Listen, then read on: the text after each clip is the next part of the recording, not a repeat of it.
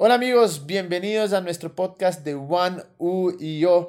Estamos tan emocionados por todas las cosas que están sucediendo dentro de One y en realidad les extrañamos. Estamos contando los días para volvernos a ver, pero como les habíamos prometido, vamos a estar sacando nuestros podcasts todas las semanas en donde queremos hacer diferentes temas, temas de interés, temas relevantes, temas que creemos que nos van a servir a la vida. Y hoy día queríamos hacer un podcast. Estoy acá con mi persona favorita, con mi esposa, y queríamos hacer un podcast porque, bueno, Hemos hablado muchísimo sobre las relaciones, hemos hablado muchísimo sobre el amor, hemos hablado muchísimo lo que es estar amarrados, estar de novios, cuando te gusta alguien, pero la verdad no creo que hemos hablado mucho de lo que es estar casado. Hemos hecho muchos mensajes, pero estamos ya por cumplir nuestro segundo año de aniversario, ha sido realmente algo espectacular, pero muy recomendable. Pero en realidad no creo que nunca nos hemos sentado a hablar sobre lo que es estar casados. Queremos hacerlo obviamente de la manera más real posible.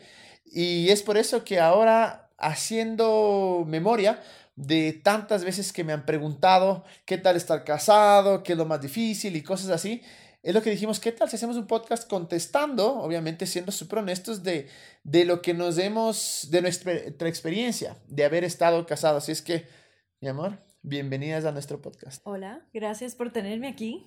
Como siempre, un placer, un honor. Empecemos, a ver, eh, hemos hecho una lista de preguntas que, que, nos han hecho alrededor de mucho tiempo, ¿no? Gente de One, gente fuera de One, es decir, en todas nuestras áreas donde hemos eh, trabajado o, hemos estado involucrados, siempre hay alguien, algún amigo, alguien que te dice, oye, ¿qué tal estar casado? Y esto y esto. Entonces, eh, realmente no están en orden particular, sino son las que nos hemos acordado. Y son como las preguntas más comunes, porque obviamente van a haber más y a cada persona le interesa como saber diferentes temas, pero esto creemos que resume mucho y, y sobre todo es tan importante para nosotros eh, mostrar como una nueva perspectiva de lo que es el matrimonio, porque yo sí creo que nuestras generaciones le tienen pánico al matrimonio. O sea, no saben qué pensar, eh, le ven como algo que toca cumplir, pero que no necesariamente quieres llegar a ese punto porque es como, no sé, como, como lejano, como aburrido, como serio. Y mm, la realidad es que la mayoría de personas han crecido en familias en las que los papás no se han quedado juntos en las que han visto una realidad del, matrimonio que es, en teoría, totalmente contraria a lo que debería ser. Y mucha gente le ha perdido la fe a lo que es el matrimonio. Hay gente que dice es un contrato, no es nada más que ser parte de, de, una institución. Hay, hay, tantos de estos pensamientos y, y sí creemos que es súper importante sentarnos y hablar y, y, como hablar de nuestra experiencia y un poco también hablar sobre nuestros, nuestras percepciones de lo que se trata esto. Y, creo que, bueno, para los que nos escuchan y tal vez no, no, han ido, van o yo, no nos conocen mucho, eh, somos creyentes, somos creyentes y creo que dentro del mundo de aquellos que creemos en Dios, que creemos en Jesús, se ha hecho que el matrimonio sea como que un ídolo, se lo ha idolatrado. exactamente. y es como que, claro, eh, eh, para muchos el fin de toda la vida de uno es el matrimonio y quieres que te cases y el problema es que ya te casas y y queremos realmente hacerlo algo eh, de, de, la manera, o sea, hacerlo más normal, por decir así, porque en verdad creo que es un regalo que Dios nos ha hecho y obviamente lo recomendamos muchísimo, pero, pero también lleva muchísimas cosas, muchas cosas dentro de esto. Así es que, eh, primero quiero decirles, bueno, no, no, sé si conozcan mucho nuestra historia, pero tenemos una historia de algunos años. Eh, y en realidad lo, lo más chévere que podemos decir es habernos casado con esa persona con la que primero tomaron algunos años en decir, eh, eh, en conocernos, en saber si es que realmente queríamos estar casados, eh, en ver las debilidades, las fortalezas del uno, del otro, los deseos, los sueños, las pasiones. Y por eso nos demoramos, creo yo, ¿no? Aun cuando siempre en nuestro corazón, desde que realmente nos enamoramos, sabíamos hacia dónde íbamos, sabíamos cuál era nuestro corazón, sabíamos que queríamos terminar casándonos, pero en realidad creo que fue muy importante haber pasado por este tiempo porque sucede mucho esto, que a veces te, te enamoras y que inmediatamente eh, como que tal vez no piensas y en cuestión de meses ya quieres casarte, te comprometes. No digo que esté mal, porque hay parejas que funcionan, pero en nuestro caso sí fue el conozcámonos bastante y estemos seguros de que estamos tomando la decisión correcta. Sí, o sea, nosotros nos conocemos, nos conocemos así de que éramos amigos y nos conocíamos ya por 14 años. Vamos juntos como pareja seis años Seis y años, medio. seis y medio más o menos, así es. Y vamos Seis y medio. casados dos años. Así es. Entonces sí ha sido como una historia larga y más que nada, yo siempre digo que es súper importante llegarse a conocer fuera de ese momento donde todo es como increíble y los dos están tratando de impresionar el uno al otro. Y en ese momento le conoces a la persona, te enamoras, te ilusionas y ¿cómo no vas a querer casarte? O sea, es de tu mejor momento. O sea, estás como viviendo el sueño, es, estás con todas las emociones revueltas y no solo las emociones revueltas, sino otras cosas, pero, pero, o sea, obviamente, cualquiera se quiere casar cuando recién te conoces, pero sí nos, o sea, para nosotros fue algo súper importante pasar ese momento de que todo es emociones y, y llegar a conocernos mucho más allá que como el Cami tratando de impresionarme a mí y yo tratando de impresionarle a él cuando chuta, él ha- hace algo que me molesta y como seguimos en esa etapa de que medio que le estoy impresionando, no me pongo realmente brava. O sea, yo me acuerdo cuando recién fuimos novios, me demoré unos buenos meses en... Por sacar las prim- garras, obviamente.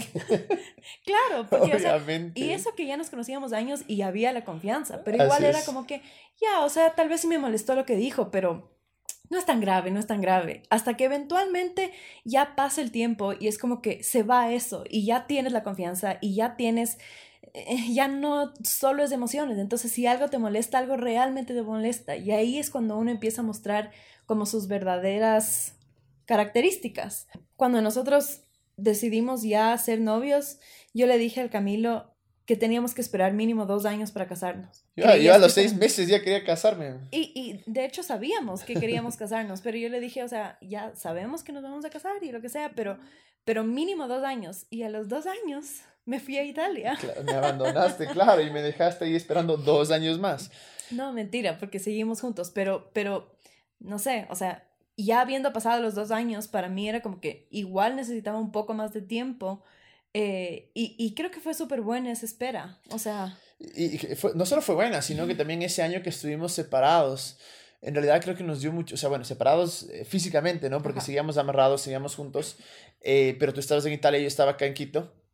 Y claro, la cosa era que creo que fueron, fue un año realmente para, para pensar y repensar, para ser honesto con uno mismo, para saber, a ver, eh, realmente te extraño, realmente quiero estar contigo, realmente veo que nuestras vidas eh, pueden estar juntas, realmente eres alguien con quien quisiera eh, compartir el resto de mi vida. Entonces, eh, fue, fue bueno, o sea, fue duro, fue duro estar a la distancia, eh, pero creo que realmente nos llevó al punto en el que teníamos la certeza de que queríamos estar juntos. Y otra cosa que fue muy importante, creo yo, para nosotros de haber esperado estos cuatro años de habernos conocido es que eh, por el contexto en el que nos conocimos, nosotros nos conocimos dentro de una iglesia, porque como les decía, somos creyentes. Y hay muchas veces que, que es como que, ah, bueno, crees igual que yo, entonces eso es suficiente, estemos ahí. Entonces, eh, creo que estos cuatro años fue muy bueno porque yo en mi mente decía, a ver, si lo hubiera conocido a la Lu en otro contexto, igual quisiera estar con ella. Y la respuesta para mí fue sí, definitivamente. Lo hubiera conocido aquí adentro, lo que hubiera conocido afuera en el trabajo, que sea en una fiesta, donde quiera que sea, su persona, su, todo lo que es de ella, para mí es la mujer de mis sueños. Entonces creo que fue bueno eh, eh, tener estos cuatro años para un poquito sacarnos del contexto y, y, y, decir como que, bueno, Dios nos unió en este punto, más bien decir, bueno, en algún punto de la vida nos conocimos, si nos hubiéramos conocido en otra parte, tal vez hubiéramos pasado lo mismo. Uh -huh. Y creo que fue muy bueno tener esa seguridad, aun cuando sabemos que no es que te garantiza nada, ¿no? Hemos conocido eh, parejas que se han casado a los, a los dos meses, tres meses eh, y han durado toda la vida. Sí. Personas que han estado ocho, diez años casados, eh, perdón, amarrados de novios y, y, de repente no duran ni un año. Uh -huh. Entonces, eh, sé que es un poquito relativo, pero creo que en nuestro caso en particular fue muy importante que nos conozcamos y que estemos eh, seguros de que en realidad queríamos estar juntos, de que uh -huh. en realidad veíamos una vida que podíamos construir juntos. Entonces, bueno, nos casamos hace casi dos años y siempre hay preguntas, porque creo que este es uno de los temas que especialmente mucha gente joven eh, busca y anhela y, y, sueña con encontrar a la persona de tus sueños, eh, con encontrar a aquella persona con la que dices, bueno, quiero pasar el resto de mi vida con ella. Y por eso nos hacen tantas preguntas. Entonces, ¿qué te parece si es que nos metemos rápidamente en las preguntas? ¿O sí. tienes algo más que decir? No, no, no, vamos a las preguntas. Listo. Eh, algo que siempre me dicen, ¿qué es lo que más te gusta de estar casado? ¿Qué es lo que más te gusta de estar casada? Conmigo. ¿qué es lo que más me gusta de estar casada? Sorprendentemente para mí fue un poco chistoso porque para mí casarme significó como una nueva independencia, como que tomar mi vida en mis manos y como yo poder diseñar mi vida. Y eso me, me encanta, o sea, porque obviamente, no, no sé, como que antes vivía con mis papás y a la final seguía la regla de mis papás y, era como la vida que fue hecha para mí, más o menos. Entonces, para mí es como hermoso eh, saber que yo puedo ahora definir lo que es el matrimonio para mí, definir como esto, como, no sé, cómo quiero que sea mi relación, cómo quiero que sea mi vida. Entonces, me encanta como este nuevo concepto de familia y, y saber que tengo a alguien que me ama en las buenas y en las malas y que es como, somos equipo. O sea, que me va a apoyar, que me va a levantar, que me va a empujar, que me va a sacar de, de cuando yo, no sé, estoy en mis huecos oscuros. O sea, una persona que realmente me ha visto en mis mejores momentos y en mis peores momentos, igual me ama. Y mm, me encanta estar casada con mi mejor amigo. O sea, siento que todo el tiempo es una fiesta. Sí. o sea, pasamos hermoso. Así es, y obviamente hay que entender, estamos en nuestros primeros eh, dos años, así es que obviamente estamos en esa etapa. Eh, que bueno, había personas que decían, te duran siete meses, un año, no sé, decían muchos que el primer año era el más difícil, pero realmente ha sido dos años hermosos. Eh, ¿Qué es lo que más me gusta estar casado? Yo creo que hay dos cosas. la primera, no sé por qué, pero me fascina de esto que despertarme al lado tuyo, o sea, me fascina el, el despertarme y decir, o sea, la mujer de mis sueños está acá al lado mío, o sea, me fascina. Eh, muchas veces eh, entre semana yo me levanto antes y, y solo regresar a ver y saber que está ahí, eso amo. Y la otra cosa también saber que al final del día te vaya pésimo, te vaya excelente, siempre puedo volver a la casa y estar con alguien que sé que me ama, que sé que me valora y sin importar las cosas buenas o malas que estemos pasando, encuentro como que un refugio ahí. Otra pregunta que nos hacen súper eh, seguido es, ya, chévere, es lo más bonito estar casado. ¿Qué es lo más difícil de estar casado? Conmigo y en la vida. Eh, o sea, supongo que sí toma un poco de tiempo acostumbrarse que ahora tus decisiones no solo te afectan a ti. O sea, y de verdad creo que es más costumbre. No, no, no sé si diría que es difícil. Me imagino que sí puede llegar a ser difícil, pero por eso para mí es tan importante saber que te estás casando con una persona compatible, porque mientras más compatibilidad haya, menos lugar a error hay. Entonces, para mí no ha sido difícil como que de repente vivir con el Cami, como que porque él, no sé, para mucha gente es como que no se acostumbra a los hábitos de la otra persona o, le causa un poco de shock cuando se da cuenta cómo es la persona puertas para adentro o algo así. Y a mí realmente eso no me, no me pasó nunca. No me pareció eso difícil, pero sí es como que, por ejemplo, es, es un ejemplo súper chiquito, pero yo soy súper pegada a mi familia. Entonces, al comienzo, y, y sigue siendo un poco difícil para mí, le extraño a mi familia y digo como que, ay, qué ganas de estar con mis hermanas y con mis papás. Y, o, o me siento mal o me peleo con el Cami, por ejemplo y me pongo en uno de mis berrinches y lo único que quiero hacer es ir a la casa de mis papás a ser niña otra vez, porque allá me tratan como si seguiría siendo niña. Te malcrían. pues sí. Entonces, obvio, eso es lo que yo quisiera y eso fuera como lo fácil, pero realmente yo tengo que ahora pensar, a ver, primero que nada soy adulta, o sea, no puedo ir corriendo a, donde mis papás y mis hermanas cada que quiero. Y después, como que ya no soy solo yo, o sea, puede ser que egoístamente eso es lo que yo quiero hacer, pero ¿qué hay de la otra persona? Como que no puedo solo pensar en mí, ahora mis decisiones y, y mis emociones le afectan también a la otra mitad de este equipo. Entonces no es que puedo solamente hacer lo que me da la gana y pensar solo en mí. De verdad, hay veces que tengo que tomar la decisión consciente de pensar, de no pensar en mí. Y eso en algunos, o sea, por algunas situaciones es más difícil que en otras, pero, pero sí creo que también es cosa de costumbre, hasta, hasta cambiar de mentalidad. Con razón, el otro día me quedaste bien y me dijiste, tú eres mi familia, ¿te acuerdas? Hace unas dos noches. Ahora entiendo por qué.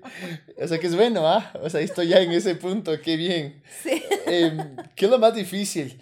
Para mí lo más difícil que realmente es una joda es pelearse.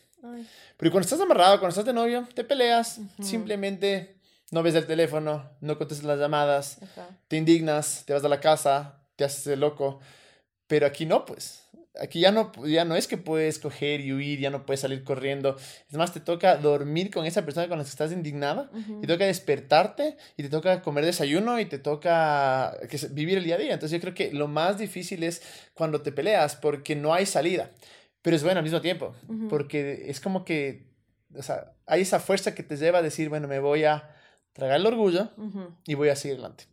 Pero, es feo, o sea, es feo acostarse al lado de alguien a la, con la que tú, persona con la que tú estás enojado o estás enojada. Entonces, eso para mí es, no hay salida, ¿no? O sea, no, no hay escape en esto, o sea, te toca arreglar. Pero y no debería haber. Y por eso mismo, si nos peleamos y a mí me da ganas de irme a la casa de mis papás, no me voy, porque no debería ser un, no debería ni siquiera ser opción el escapar, ni siquiera por unas horas. O sea, no. Gracias a Dios, no, ni tú ni yo hemos dormido en el sofá todavía y esperemos que nunca lo hagamos. No, ajá, porque no, pues ese no es el punto. Así es. La siguiente pregunta. ¿Cómo se puede mantener tu vida aún estando casado? Me imagino, claro, lo que queremos decir con esto es, o sea, cómo sigues como un individuo, o sea, con tus, igual con tus sueños, igual con tus cosas, aun cuando sabes que hay algo que, que te une a otra persona. eh, a ver, yo creo que algo que realmente nos, nos ha ayudado muchísimo eh, con la luz fue que tenemos eh, pasiones similares pero muy diferentes. Es decir, creo que los dos tenemos esta pasión de, de, hacer el mundo mejor, pero cada uno, la perspectiva de cada uno es diferente. A, través de la luz, a través del diseño y el diseño de interiores, entonces es ¿Cómo haces que la gente se sienta en una casa y se sienta que están su vida mejorando y que se sienten mejor y todo? Para mí es la parte otra de lo que hacemos en MAN. Entonces, yo creo que lo que hemos hecho es, primero es el respeto, que decimos, sé cuáles son tus sueños, sé cuáles son tus pasiones. Y al mismo tiempo, yo creo que lo que hemos tratado de hacer y hemos sido muy intencionales en esto es en apoyarnos del uno al otro. Entonces yo no tengo miedo, por ejemplo, de, de perseguir mis sueños y, y, sé que la luz tampoco tiene eh, miedo de perseguir sus sueños porque sabe que yo estoy aquí porque ella me está apoyando y ella está acá porque yo le estoy apoyando.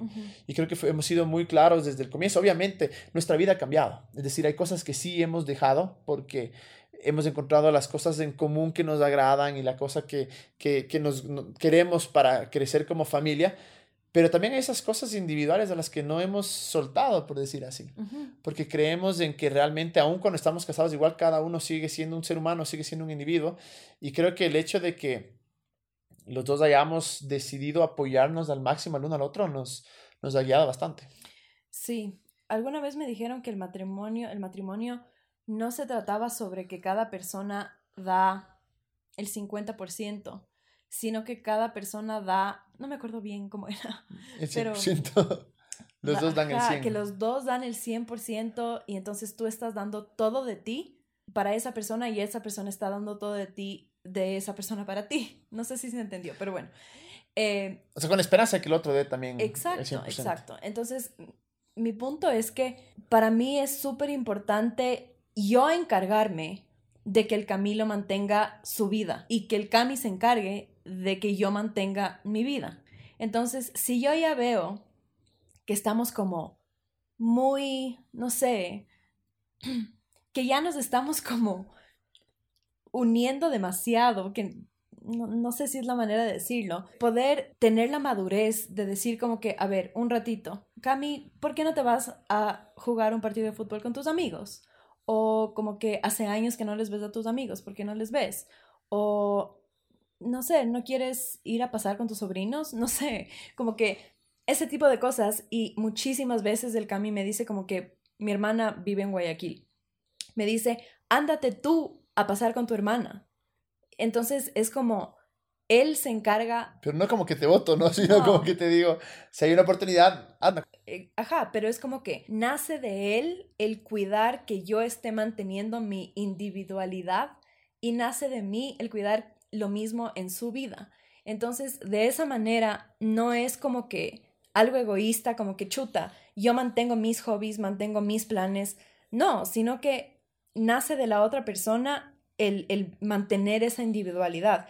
Y obviamente no es solo responsabilidad de la otra persona. Cada uno tiene que, a la final, saber que porque estás casado no dejas de ser tú. O sea, tienes que seguir pensando en que, no sé, o sea, para mí, tal vez estoy mirando muy al futuro, pero para mí es súper importante, por ejemplo, que cuando tengamos hijos, que nuestros hijos puedan ver que sus dos papás son personas completas, que tienen hobbies, que tienen em, ambiciones, que tienen carrera, que tienen, no sé, todas estas cosas y, y, y, y, no pensar, o sea, y me imagino que debe ser difícil, sobre todo cuando tienes hijos, porque ya la vida se empieza como a, a combinar entre los dos, pero, pero yo siempre me proyecto hacia allá, o sea, yo quiero para, cuando tenga hijos, yo quiero que ellos me vean a mí y digan como que mi mamá tiene su vida completa y mi papá tiene su vida completa y juntos hacemos una vida. Así es. Más que completa. Y creo que es justo eso, porque cuando yo veo al futuro y veo los sueños, veo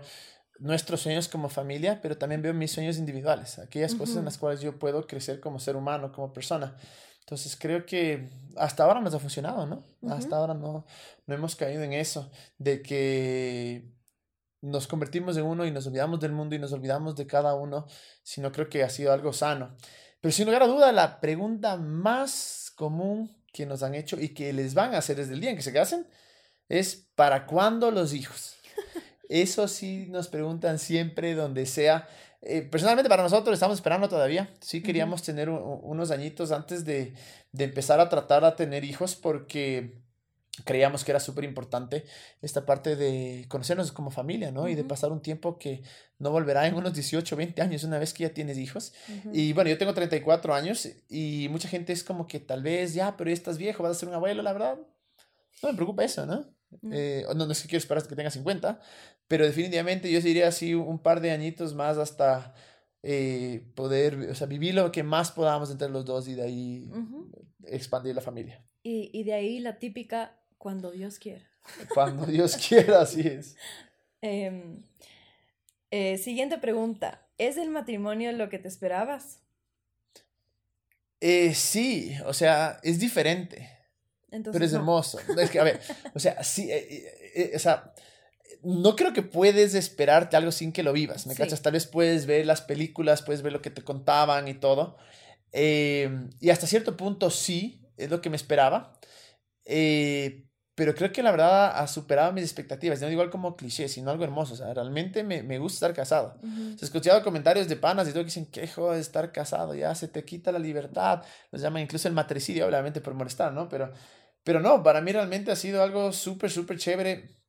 Y creo más que nada porque eh, fue en el tiempo. O sea, fue uh -huh. en el tiempo que tenía que ser. O sea, no, no creo que nos separamos mucho y no creo que tampoco nos adelantamos mucho, sino en nuestra vida, en nuestro caso, creo que nos casamos en el tiempo que era. Entonces, uh -huh. eh, ha sido hermoso. Sí. Realmente que sí. Yo siempre me río cuando digo esto, pero yo no sé, siempre digo que el matrimonio ha mejorado mi calidad de vida. Obvio que ha mejorado tu calidad de o vida. O sea, no, y sinceramente es porque me casé con una persona que vive todos sus días para mejorar mi vida. Entonces, hasta cosas tan chiquitas como que yo nunca hacía tiempo para desayunar, nunca jamás, o sea, toda mi vida nunca hice tiempo, prefería dormir 15 minutos más que levantarme a desayunar. Y desde el día en que me casé... Escucharán todos.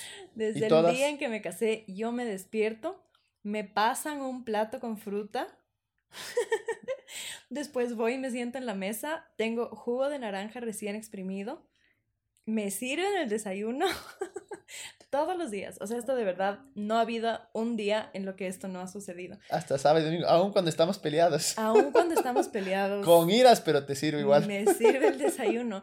Entonces, es algo súper chiquito, pero, o sea, yo, y siempre le uso de ejemplo porque realmente ha mejorado mi calidad de vida. Entonces, es el matrimonio lo que esperaba. Yo siempre esperé que el matrimonio sea hermoso y gracias a Dios tengo un ejemplo increíble de parte de mis papás, pero de verdad, de verdad es mucho mejor. Sí. Pero sí tengo que admitir que es porque me casé con una persona que todos los días de su vida quiere mejorar mi vida. Eso, dígalo nomás. O sea, y espero que tú sientas lo mismo. Sí, obviamente. No, en verdad que sí. Y creo que vuelve a eso de, de dar el 100%. ese solo funciona cuando, o sea, solo funciona cuando uno da el 100% de uno, cuando la otra persona es correspondiente, cuando la otra persona hace lo mismo. Eh, si no, siempre va a haber ese desbalance y definitivamente creo que ha sido una de nuestras metas de esas. Así es que obvio que siento lo mismo, que has mejorado muchísimo mi calidad de vida. Muy bien. Eh, la siguiente, ahora que estás casado, ¿qué hubieras hecho antes de casado? ¿Qué son esas cosas que te arrepientes de no haber hecho? Ahora, claro, entre tú y yo somos diferentes, ¿no? Yo te saco seis años. Entonces yo sí hice todo, casi todo en realidad. No hay una cosa que diga, chuta, era de haber hecho esto. Eh, a ver, o sea, para mí una de mis metas más grandes antes de casarme era salir del país y vivir sola. Y eso lo hice cuando me fui a hacer mi maestría en Italia. Eh, y entonces eso era para mí como que algo que definitivamente tenía que cumplir. Entonces, gracias a Dios, eso cumplí. Em, no sé, mi caso es un poco diferente porque yo, por cómo he vivido mi vida, nunca he tenido una relación que no sea seria. Entonces, la verdad es que hay tanta gente que dice como que, ay, yo, yo hubiera querido probar más o como que salir con más gente o como tener más relaciones que no sean tan serias. Y la verdad, a mí no me hace esa falta. Em, primero porque no, no tengo con qué comparar. Bien. o sea, y porque cumple todas mis expectativas. Entonces, por ese lado, creo que súper bien. Eh, y de ahí, por otro lado, como ya dije, como que siempre para mí fue importante como realizarme como profesional antes de casarme. Entonces, no sé, no sé qué hubiera hecho antes de casarme porque siento que me casé como en el momento perfecto. O sea... Y claro, yo creo que algo que nosotros decidimos también es justo cuando estábamos amarrados, es que, eh, volviendo a esto, es que queríamos que cada uno haga lo que tenga que hacer. Es más, del momento que nos amarramos, yo sabía que te querías ir a otro país a estudiar. Y hemos visto como muchas parejas, lamentablemente, eso ha sido una, una súper fuerte eh, oposición, digamos así. y, y, es el que no quiero estar sin ti un año, o incluso eso ha sido para cortar. Sí. Pero sí, creo que están amarrados ahorita, vean, antes de casarse, hagan todo lo que, o sea, si tienen un, un checklist ahí de algo chévere que hacer, háganlo para que no lleguen al, al, matrimonio y que piensen como que chuta era de haber hecho esto, que le echen la culpa a la otra persona. Pero igual también, o sea, también manteniendo en mente que no hay por qué no puedas hacer esas cosas después de casarte. O sea, a menos que tus metas sean, no sé, besarte con mínimo 20 personas, que obviamente no lo vas a poder hacer. Obvio, Pero ¿por qué sería eso una meta? Entonces, no sé, o sea, yo sí siento que cualquier cosa que en verdad no se me ocurre que si en algún momento siento que me faltó vivir, no, ¿por qué no la viviría ya casada? O sea, podría ser, podría ser como que un viaje como que tuviste o hay, eh, conozco muchas personas que dicen, me encantaría dar una vuelta por Europa, por Sudamérica, solo, de mochilero, eh, qué sé yo. Sí, y por ejemplo, para mí era como importante vivir sola, porque igual igual digo como que ah, hubiera podido irme y tal igual casada, hubiéramos podido irnos juntos y hubiera sido hermoso, pero para mí sí era importante eso de vivir sola en una cultura diferente. Pero bueno, la cosa es que sí fueron metas que nos pusimos antes de casarnos y que las cumplimos. Así es. Eh, la siguiente, eh, ¿es buena la edad a la que te casaste? A ver, yo me casé a los 26 y fui la primera de mis amigas en casarme.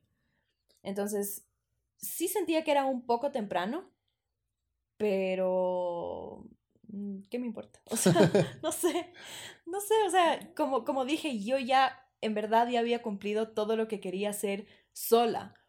Y, y de ahí en adelante, no sé, como que ya tengo, imagínense qué hermoso, tengo una persona que me apoya en todo lo demás que quiera hacer. Así que, no sé, para mí mi edad de casarme sí fue perfecta. Yo tengo, yo me casé a los 32 en cambio, yo fui de los últimos, faltábamos tres realmente de mis amigos más cercanos para para casarme. Eh, es chistoso porque cuando yo tenía 19, 19 años, yo decía, me voy a casar entre los 21 y los 23 años. Estaba convencido, a los 23 años no tenía nadie que me ladre. O sea, no sé cómo hubiera sucedido esto. Y doy gracias a Dios en realidad que no me casé porque era un guagua todavía, era un, un enano. Pero creo que sí, o sea, creo que la edad en la que estuvimos no me siento viejo, me siento realmente que fue, creo que cada persona podría decir lo mismo, ¿no? Pero es, cuando se da, se da. O sea, creo que, que, así es, ¿no? Eh, siguiente. Eh, ¿Qué te hubiera gustado que te digan antes de casarte? O sea, ¿qué consejo te hubiera gustado que te digan? Ay, tú responde primero.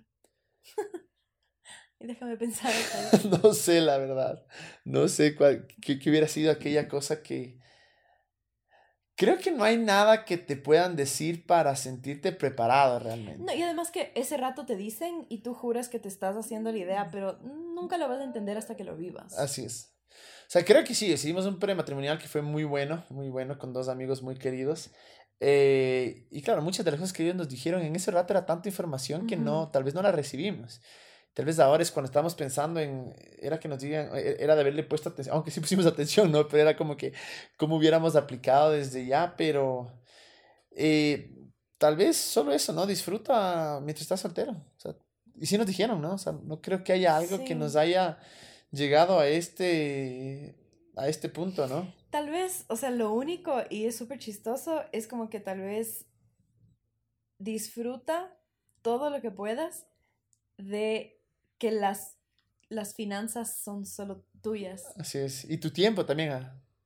porque después ya, bueno, es que hay gente que no se ha casado y igual vive sola, entonces seguramente esto también lo viven ellos sin haberse casado, pero en, en nuestros casos no fue así. Entonces, no sé, casarse y como que eh, que todo lo que ganamos al mes se, va a los gastos de la casa, es, es duro, o sea, sí es un shock súper grande y como que antes, no sé, cualquier, cualquier cosa que yo ganaba era como que, ay, me voy a comprar ropa, no sé. Pero ya viene yo de ogro y no te dejo. Y no me deja, en verdad, o sea, me tiene... Es que no te dejo. No, Estoy viendo el, el bien familiar. Pero me tiene como que súper controladas las cuentas y es como que o sea, hasta, hasta lo que yo gano en mi trabajo. A ver, soy yo un controlador que te que No, no, pero, pero a la final eres súper bueno eh, manejando la plata. claro, tratamos de ver lo mejor. Ajá, entonces, no sé, es como que no puedo solo irme y, y comprarme, irme de shopping. Tenemos un documento con todos los gastos, con todas todos los gastos, y, tiene acceso a todas mis tarjetas, entonces puede ver en qué estoy gastando tanto lo en, entre comillas, compartido, como por ejemplo lo que yo gano de mi trabajo, porque al final ya todo es del uno y del otro. Entonces, a veces sí extraño eso, como que hijo de madre, lo que pudiera hacer con mi sueldo si no estuviera casada. Pero es algo tan chiquito. Y quiero aclarar, no es que tenga control de tus cuentas, ni, o sea, que las me meto para hacer cuentas porque te da pereza. Y dices, ay, ve tú los gastos, ve tú lo que he entrado pero no es que yo, si me cojo y todos los días estoy metiendo, o sea, quiero aclarar eso para no salir como, como controlador, pero sí, o sea, sí, sí ha sido eh, bueno eso de tener la planificación financiera estratégica en realidad. Sí. Eh, siguiente, ¿cómo prepararte para casarte? Como ya dijimos, nada te puede preparar. Así es. Pero sí creo que tienen que las dos personas haber llegado a un nivel de madurez en la que entiendes como que voy a ser como un jugador de equipo y no solo pensar en mí, en cada área de tu vida. Y sé que esto también ya mencioné, pero em, yo creo que el rato en el que tú te das cuenta que tú empiezas a pensar cómo nos afecta esto a los dos y no solo a mí, es cuando de verdad ya estás preparado, aunque de verdad nunca vas a estar preparado. Y cuando ves que en la otra persona también hay eso, como que también hay, hay ese pensamiento de cómo esto afecta nuestro futuro, cómo podemos hacer que, que, no sé, que nuestra vida crezca juntos o algo así, em, ahí es cuando realmente puedes estar pensando en que tal vez ya es momento de casarse, porque ya hay esa actitud como de pensamiento en equipo que me parece que es demasiado importante en el matrimonio. Y creo, ¿verdad? Que nunca va a estar listo, ¿no? O sea, nunca va a estar listo para casarte, eh, porque es algo que tienes que experimentarlo, es algo que tienes que vivirlo. Yo diría prepararte más que nada es, o sea, como persona es eh, acercarse a personas cercanas a ti, amigos, gente que te quiere, gente que te está enseñando, eh, de una otra manera y, preguntarles cuáles son estas cosas que deberías cambiar, porque si eres una joda antes de casarte, casado va a ser el doble de joda. Entonces, ¿cuáles son estas, estas cosas que tal vez eh, la gente repetitiva, eh, de una manera repetitiva te dice, ve, mejor en esto, eres así, eres así? Y tal vez, no es que vas a ser perfecto de, ninguna manera, pero tal vez hay, hay, issues, hay problemas que son más grandes que tú mismo, que afectan a otros. Y tal vez ese tipo de cosas sí deberíamos eh, escuchar. Eh, por ejemplo, tal vez, digamos, en la parte financiera, si es una persona que solo gastas, gastas, gastas, gastas, gastas, vas a llegar al matrimonio, vas a gastar, gastar, gastar, gastar y vas a estar fregado. Pero cómo seguir en este punto de estas cosas en las que definitivamente podamos... Eh, mejorar por lo menos y estar al, tanto de que hay algún problema y que necesito ayuda para esto, para que cuando yo llegue al matrimonio no vaya a llegar a lo perfecto, pero por lo menos que ciertos problemas sí sean controlados o hayan cambiado. O sea, y esto también va con la siguiente pregunta, que, que es cómo saber que estás listo para casarte. Y algo que no me acuerdo quién me dijo, pero es 100% verdad, es que me dijo, verás, o sea, todo, todos los problemas que tú tienes como pareja cuando son novios, no se van a arreglar cuando te cases. Solo se van a volver más difíciles de manejar. Solo se van a volver peores. Entonces, tú que tienes tu novio, tu novia, piensa en esos problemas que tienen. ¿Sobre qué son las peleas? ¿Son celos? ¿Son falta de compromiso? Eh, ¿Que tu pareja siente que tú eres muy egoísta? No sé, o sea, todas esas cosas en verdad se casan y no se van a ir. O sea, se van a intensificar. Entonces, para mí, ¿cómo saber que estás listo para casarte? Es cuando dices, a ver, me peleé por tal razón. Imagínate cómo sería eso, pero diez veces peor. ¿Estás dispuesto a pasar por eso? Entonces estás listo. pero al mismo tiempo yo sí creo que va a ser muy difícil, ¿no? Si todo el mundo esperaría estar listo, pucha, no nos casaríamos Nunca. Y la última con esta queremos terminar es, ¿cómo saber que encontraste a la persona ideal para casarte? En mi caso es como sentir esa paz, porque para mí, siempre a mí Dios me ha hablado a través de la paz.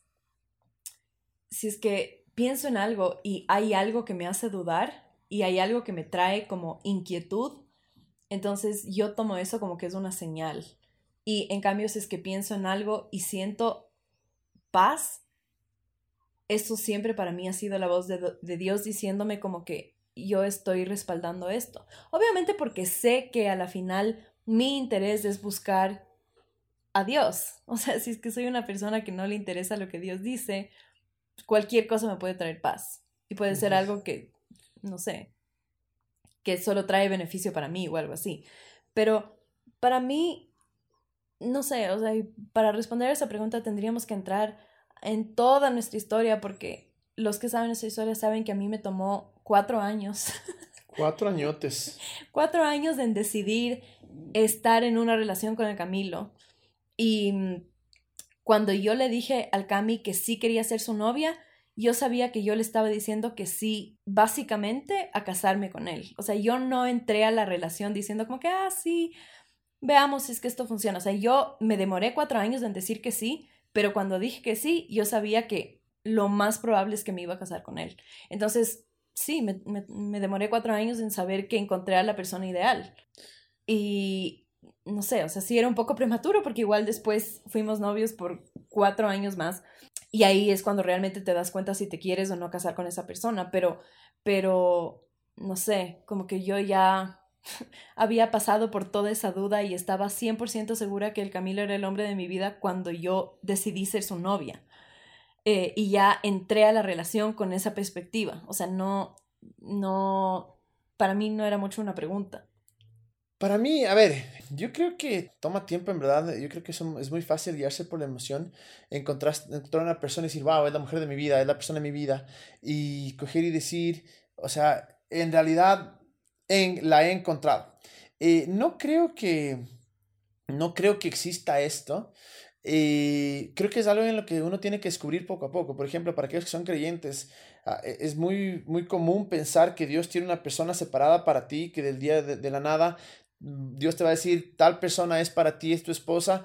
Eh, y es la persona que yo separé para ti. Yo realmente no creo en eso. No, no, no creo en que, o sea, no creo en que Dios tenga una persona separada para ti. Sí creo en que Dios puede hablarte y decirte, mira, esa persona está muy bien para ti, pero creo que es esto de, de, conocer a las personas. Uno de los errores más grandes que, que, se ha cometido a veces es saltarse los pasos y, y ir a una persona y tratar de decirle me quiero casar contigo o eres la persona para mí sin siquiera haber tomado el tiempo de conocerle, de, de ¿cómo se llama? De, de ganar su corazón, de, de, realmente ver en las buenas y en las malas. Entonces creo que ¿Cómo saber que encontraste a la persona ideal para casarte? Es cuando para mí fue en el momento en el que dije, de muchos años, ¿no? De, de conocerle, de, de, de, buscar, eh, de buscarle, de ganar su corazón, fue el día en el que me di cuenta que simplemente no podía vivir sin ella.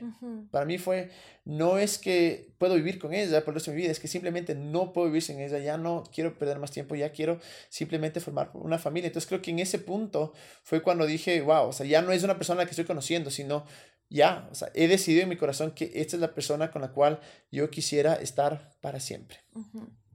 Hay una pregunta extra que nos saltamos, pero que nos parece sumamente importante. Perdón, dije que era la última, pero hay una más. Sí, que es cómo se juntan sus sueños en el matrimonio. Y eso a nosotros nos preguntan bastante porque los que nos conocen saben que la vida del Cami y mi vida y nuestros propósitos parece que no se alinean en el mundo, eh, en el entorno de creyentes, muchas veces cuando una persona está al, al mando, o sea, o a cargo de, de un movimiento como One, se acostumbra que la esposa de esa persona o el esposo de esa persona sea como también esté en la misma posición, como que juntos una pareja que que lideran a toda esta gente, como que el hombre y la mujer. Entonces, las dos perspectivas. Y mm, una de las cosas que conversamos desde el principio, porque el Cami a la final ha estado haciendo esto de One por ¿cuántos años? Ocho ya. Ajá. Entonces. Casi nueve. Eh, y, y, a mí siempre me ha encantado One. Y desde que somos novios he estado involucrada y he querido ser parte y todo pero yo sabía que ese no era mi, mi propósito y, y no era necesariamente lo que yo quería hacer, o sea, meterme de cabeza a dirigir One. Y por otro lado, no creo que mi personalidad se da para eso. No tengo vocación para eso.